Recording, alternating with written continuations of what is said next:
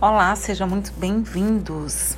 Eu sou Andresa Menezes, educadora parental, terapeuta familiar sistêmica, e hoje eu estou aqui trazendo um áudio muito interessante para vocês, que é sobre o poder da mudança, aprendendo a usar as nossas dificuldades para mudar. Você alguma vez, você já pensou em desistir? Fala a verdade, fala sério, tá? Aqui é um canal que a gente pode nos abrir nas emoções. Então se abra, não tranque nada. Sinta cada palavra para que realmente faça efeito na sua vida. De nada adianta eu criar podcasts aqui, eu trazer para vocês informações e elas serem simplesmente jogadas fora, tá? Então, se faz sentido para você, eu também peço que você compartilhe o link desse áudio, tá? É, então, quantas vezes você já olhou para sua vida e se viu fora dela, desencaixada, totalmente fora do lugar. Qual o período mais difícil da sua vida? Eu sei que a gente passa por altos e baixos, mas tem aqueles períodos que a gente não esquece constantemente a gente está lembrando. Eu passei por muitos períodos difíceis na minha vida, muitos mesmo. Bom, eu já conto um pouco da minha história para vocês. Aguenta aí, fica aqui, tá bom? Então, aquele, sabe aquele momento difícil da sua vida, aquele que você, mesmo diante de uma multidão, você se sente sozinha? Você não sabe para onde ir? Como que será que você se sentiu? Né? Qual era o sentimento que, que vem à tona? O que é que você sente hoje quando lembra de quão difícil foi aquela fase da sua vida, né? Em que você se viu sozinha, em que você teve vontade de desistir, em que a, a melhor opção parecia não continuar. Você será que tinha sentimento de incapacidade? Será que você tinha sentimento de desvalor? Você não se sentia valorizada, não se sentia amada? Será? Será que dá para encarar o problema de frente? Imagine que o seu problema ele seja um, uma pessoa, se ele for uma pessoa e se você imaginar essa pessoa, que tamanho que ela é? Será que ela é grande? Será que ela é pequena? Será que ela é forte? Será que ela é fraca? A maneira como a gente enxerga o problema pode ser que faça com que a gente desista. Se você está enxergando aquele problema como enorme, como algo muito difícil de superar, então você está se colocando bem menor do que o problema. Saiba que a gente tem capacidades e habilidades enormes, infinitas. E aquela capacidade e habilidade que não temos, nós podemos desenvolver através do conhecimento, tá? Então você pode sim, você pode derrubar qualquer gigante, porque você foi criada para lutar, você foi criada para vencer. É, eu sei que muitas vezes a gente planeja a vida e tem coisas que acontecem que saem totalmente fora do nosso controle. A gente não entende, a gente se pergunta: o que é que eu estou fazendo aqui? O que é que está acontecendo com minha vida? Por que, que eu fui parar nessa situação? Eu não sei quantos anos você tem, tá? Mas eu sei que provavelmente você gostaria de estar vivendo uma outra realidade uma realidade, vivendo uma vida mais leve, a família feliz. Talvez aquela família que a gente imagina da propaganda de margarina. Mas nem tudo são flores. E muitas vezes, para a gente conseguir, a gente precisa lutar. E a gente precisa lutar até mesmo com a força fraca que a gente tem. Eu sei que você me entende. Teve um período da minha vida muito difícil, que foi o, o período que eu tive minha primeira filha. Eu imaginei uma gestação tranquila, um parto perfeito. Eu imaginei minha filha sendo tratada com uma menina que com a, com a, com a babá que realmente tivesse qualificações para cuidar de uma criança. Eu voltando para o traba trabalho, sendo uma empreendedora, sendo uma comerciante e tudo dando certo na minha vida, vendo minha filha crescer. Mas não foi bem assim que aconteceu, tá? Quem me vê hoje não sabe os calos no, no sapato, né? Que eu tenho. Não sabe quantas vezes eu precisei andar descalço, porque aquele sapato doía demais no meu pé. Então ninguém sabe quantos choros eu já chorei, quantas coisas eu já perdi, quantas dores eu engoli. Ninguém sabe, só eu mesma sei. Então, é, minha filha nasceu, realmente foi uma gestação muito tranquila, foi um parto muito tranquilo, inclusive é, um parto até de desenho animado, vamos dizer assim, porque ela nasceu de uma forma tão impressionante que até eu me admirei. Ela nasceu como se fosse um sabonetinho que escorrega da nossa mão.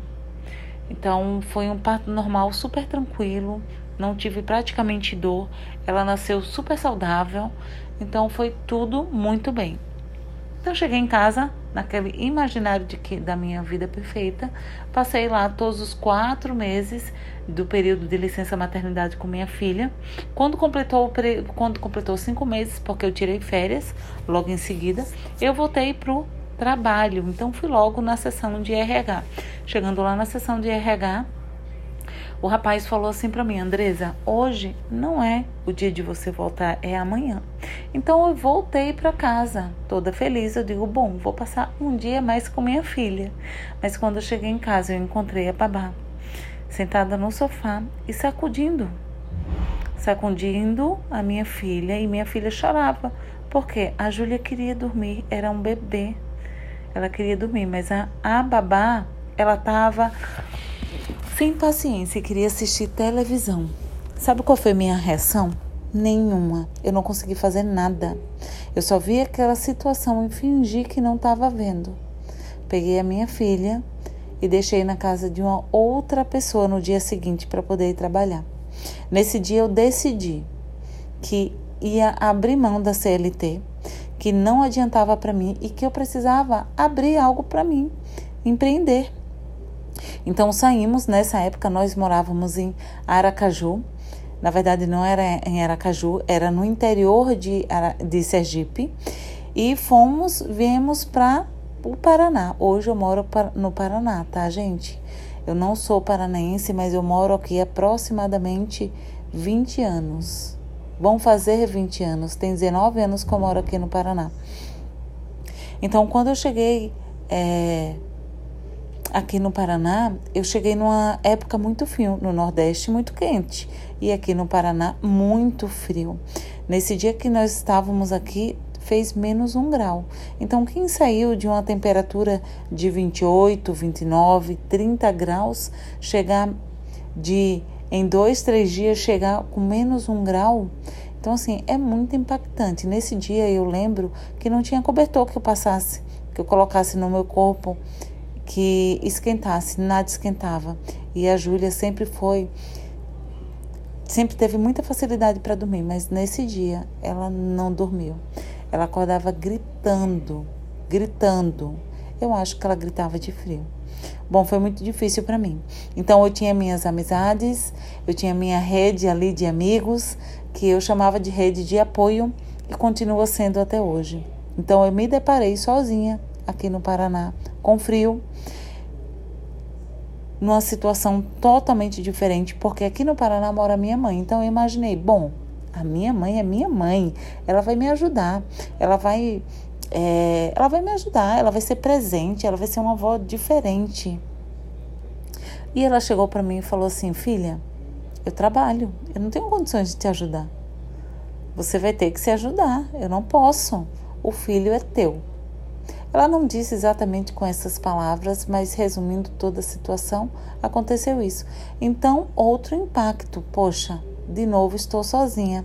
Achei que estava vindo porque ia criar meu, minha filha perto dos meus parentes, mas não é bem assim que vai acontecer. Então eu andava toda desarrumada. Na época eu engordei uns 20 quilos.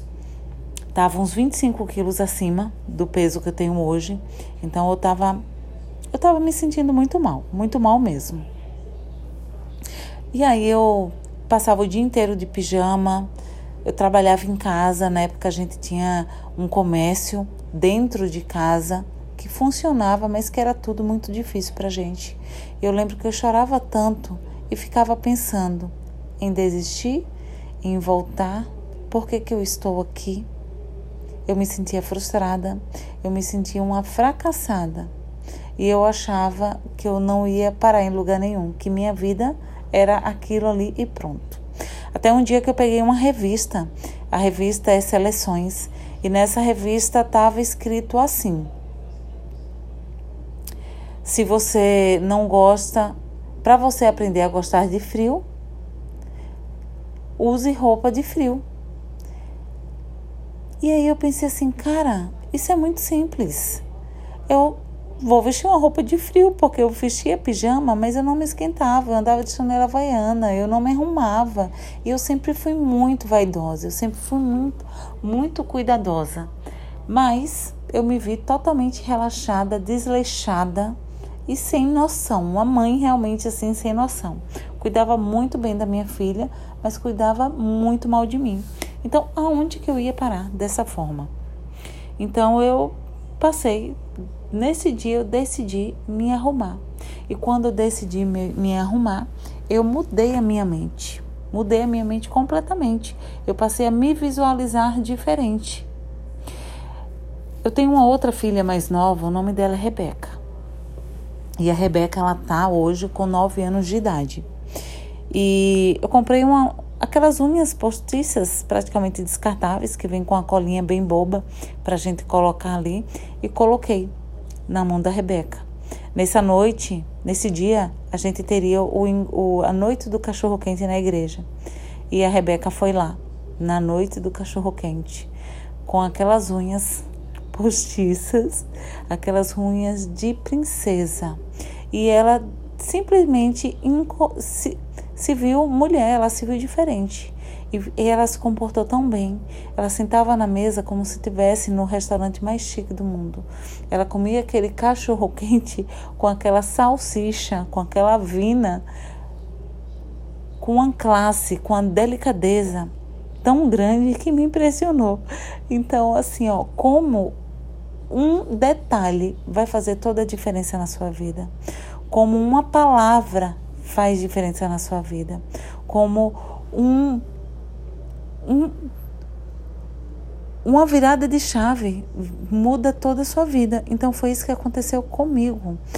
Eu simplesmente decidi mudar naquele dia que eu abri aquela revista e eu li aquelas palavras que eu não lembro o autor, tá? Então existe, gente, cinco passos para você poder seguir em frente, tá? O primeiro passo é aceitar a sua a realidade, assim como eu aceitei que morava no frio e precisava usar roupas mais quentes. Aceite a sua realidade. Quando a gente briga com a, com, com a nossa realidade, isso quer dizer que a gente não está aceitando o presente, o presente da vida. A vida te deu um presente. Você foi presenteada. E por que, que você vai recusar?